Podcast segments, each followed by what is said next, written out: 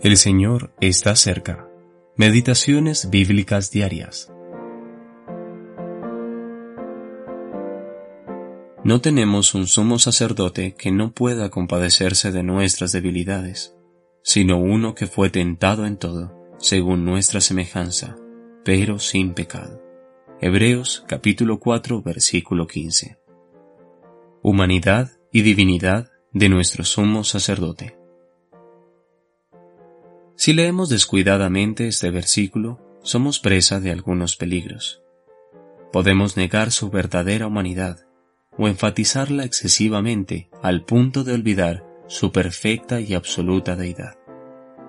Se nos dice claramente que Él era y es hombre, el hombre Cristo Jesús. Primera de Timoteo capítulo 2 versículo 5. Él es el único hombre perfecto que ha pisado la tierra. Sin embargo, Él era el hombre perfecto porque también era infinitamente más que eso. El Creador había venido a su creación y tomado su lugar como cabeza. Colosenses capítulo 1 versículo 18. Sobre la tierra le fue preparado un cuerpo. Él nació de mujer. Gálatas capítulo 4 versículo 14, en cumplimiento a la primera palabra evangelística pronunciada por Dios mismo en Génesis 3. La simiente de la mujer aplastará la cabeza de la serpiente.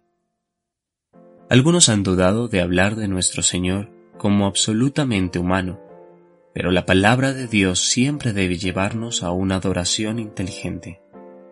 Esta nos afirma que Él es un hombre, en el pleno sentido de la palabra. Nació y vivió en este mundo. Él vino a este mundo voluntariamente, tomando una naturaleza humana perfecta y sin pecado, cuerpo, alma y espíritu. Con qué cuidado el espíritu nos impide asociar la santa humanidad del Señor con la más mínima mancha de la caída. Como resultado, su muerte es absolutamente voluntaria y divinamente eficaz para destruir o anular, por medio de la muerte al que tenía el dominio sobre la muerte.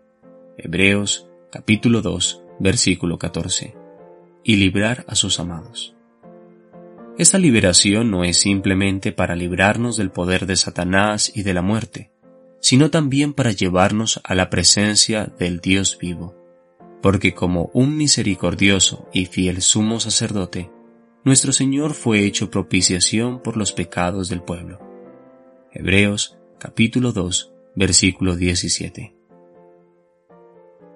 Por lo tanto, su persona y su obra son divinamente perfectas, y además se nos asegura que contamos con la simpatía y ayuda de aquel hombre que sufrió siendo tentado, pero cuyo santo corazón jamás respondió a tales tentaciones. Samuel Ridot